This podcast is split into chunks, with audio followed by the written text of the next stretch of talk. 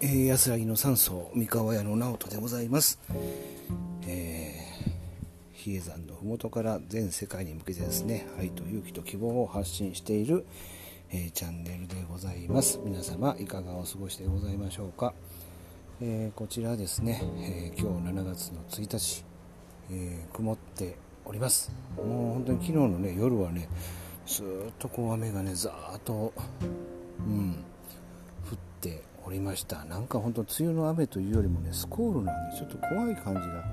するわけなんですけどもね。はい。早速やっていきたいと思います。今日のお話はですね33歳まで続けた、えー、ことはですね、まあ、一生続いてしまうというお話ですね、まあ、着想を得たのは、えー、ボイシーの、えー、キングコング西野さんの配信です、うん。えー、それでですね、まあ、どういうことが言いたいのかという、まあ、結論から言うと、まあ、33歳まで、ね、いろんなことを、えー、人生経験を積んできたとしたら、まあ、それをもって、まあ、その後は人生を歩んでしまう。だから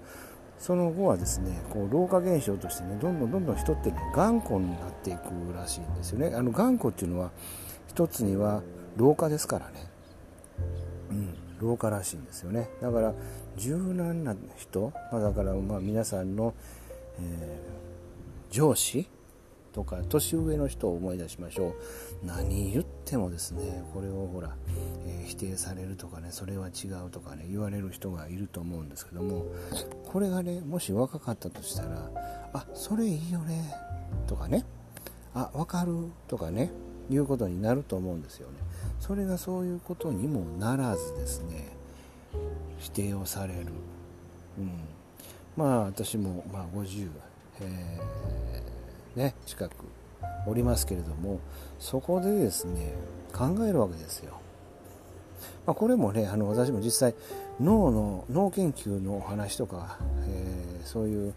散々本も読んできて、えー、あとはですね介護業の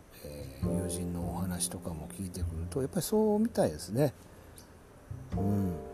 ぱりこう年齢を重ねるとだんだんこうね頑固になってくれる、まあ、それの中でやっぱりあの認知症とか、えー、老化現象、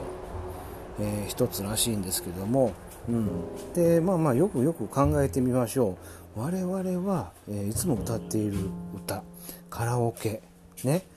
あれってね33歳ぐらい、まあ、30ぐらいまでの歌青春時代の歌をずっと歌ってしまってません？どうです？皆さん。ねえ。まあ僕らの年代やったらどうでしょうかね？えー、プリンセスプリンセスとか。あの辺？50前後。の人はプリンセスプリンセスとかそうレベッカとかねどうなんでしょう？どうなんでしょうね？あのボーイとかねあとはチューブとか、まあ、そういったものあるんじゃないでしょうかね、まあ、確かにね自分もそうやわと思ってどこら辺の歌を歌いたいかなって言ったら大体20代ぐらいのところをやっぱりセレクトしてしまうまあ、そういったことを考えるとやっぱりその辺はあるのかなまあだから我々なんで、まあ、33歳、えー、までこうね積み上げたものでねその後を生きてしまうかっていうとそれだからあのまあいわば縄文時代の人たちですよ。ね我々基本的には縄文時代とほぼあんまり変わってないらしいんですよね。でいろんなこの知識をつけられる環境にはあるけれどもあまりこの、えー、全体的な構造的にはもう縄文時代と変わらないと。すると彼らはっていうのは本来栄養事情事情とかによって、えー、30前後はねこれ寿命やったわけなんですよ、うん、だからそれ以上学ぶ必要はないっていうんで、えーね、これ33、えー、30以降はこ学ぶ必要がないと我々が勝手に判断してしまってるっていうわけなのでございます。うん、まあでもねこの世の中を見ていくと、えー、いつまでもね本当に学んでいこうやるっていうことで学び続けている人もいらっしゃいますだから80歳で弁護士の、えー、資格を取ってね開業までするっていう人もいたりしますからそういうふうに考えるとうん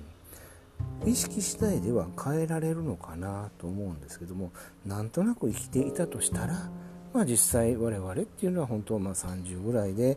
えー、培ったもので一生を終えていくということになりかねないということでございます、えー、そういうことでですね、えー、我々とすれば、